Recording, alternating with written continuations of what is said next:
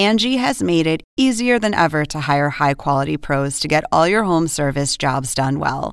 Just bring them your project online or with the Angie app, answer a few questions, and Angie will connect you with local pros who match your specific needs. Or book a service instantly at an upfront price. So join the millions of homeowners who use Angie to care for their homes and get your next home service job done well.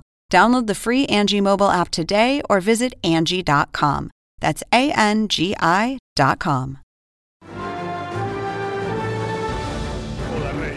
Quizá no hay un tema que despierte más indignación en Israel que cualquier comparación con el holocausto en la Segunda Guerra Mundial.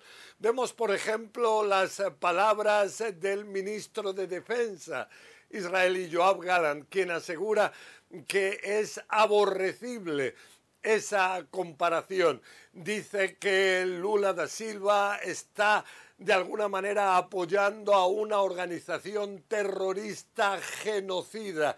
Lo que dice de su parte el primer ministro israelí Benjamin Netanyahu es que lo que hace Lula es banalizar el holocausto, negarle a Israel la capacidad de defenderse frente al terrorismo. Ya en el pasado, Netanyahu aseguró que uno de los grandes problemas de su país es que tiene que eliminar totalmente a Hamas, una organización que ya declaró su intención de llevar a cabo masacres como la del 7 de octubre una y otra vez.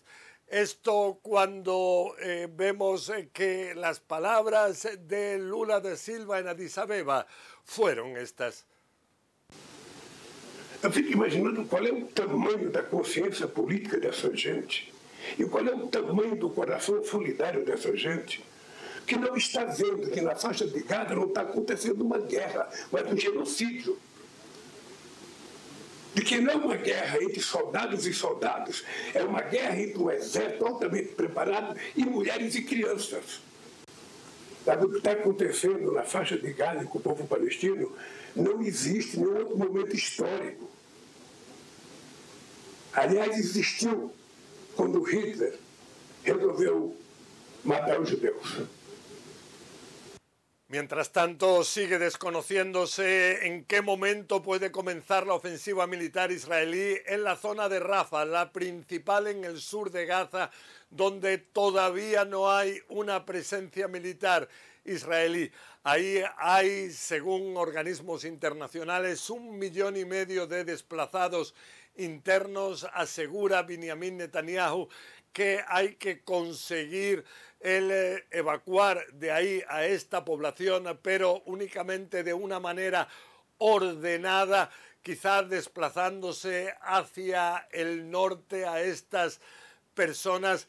Y lo que sí es que en Israel están en contacto con Egipto porque Egipto teme que parte de esta población pueda intentar llegar a su territorio soberano, el egipcio, a través de la frontera común con Gaza. Se intenta impedir que algo así pueda ocurrir. Todo esto cuando vemos que existe todavía incertidumbre sobre lo que ocurre en el hospital Nasser, que hasta ahora era el principal activo en el interior de Gaza.